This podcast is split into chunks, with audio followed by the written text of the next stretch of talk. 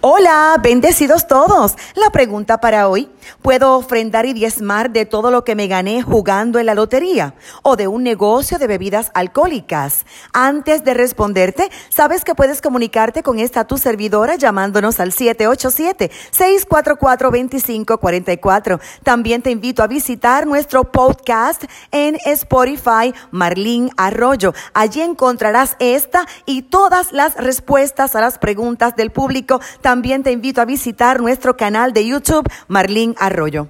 Noto un poquito de incongruencia entre el conocimiento del principio de Dios sobre el dar, que está muy correcto, y la conducta.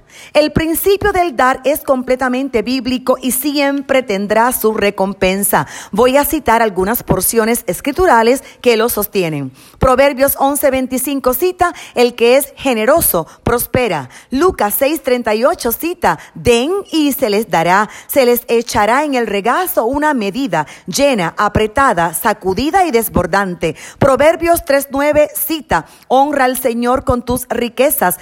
De Corintios 9:11 se dice, ustedes serán enriquecidos en todo sentido para que en toda ocasión puedan ser generosos. También dice Proverbios 3:27, no niegues un favor a quien te lo pida si en tu mano está otorgarlo. Proverbios 21:26, el justo da con generosidad. Y hay muchos otros versos bíblicos que sostienen el principio del dar. Así que definitivamente usted está correcto en tener el lindo corazón de darle a Dios y créame, usted será inmensamente prosperado. Seguramente usted también está en crecimiento espiritual y con muchísimo amor yo quiero llevarle a una evaluación personal.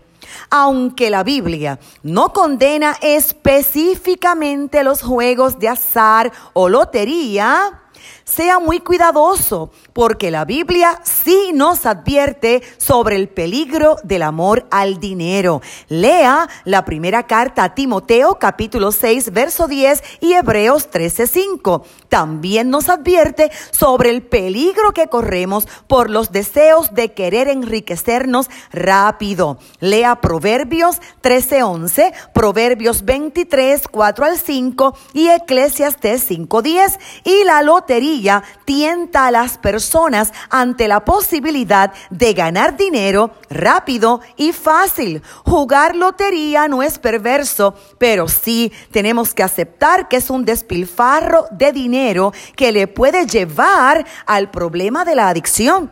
Así que por favor, hágase una evaluación.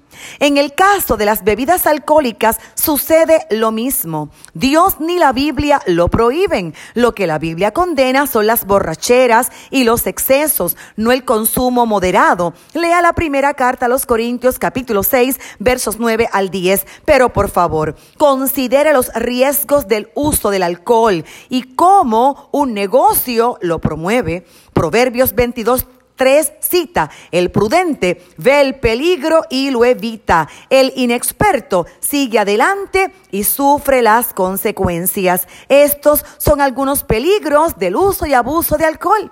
Cita la Biblia en Oseas 4:11 que el alcohol quita el juicio. Y la Biblia dice que los borrachos no entrarán al reino de los cielos. Lea la primera carta a los Corintios capítulo 6 versos 9 al 10. Así que he aquí mi respuesta. Yo le felicito por ofrendar y por diezmar de todo lo que usted recibe. Pero por favor evalúe la procedencia de su dinero.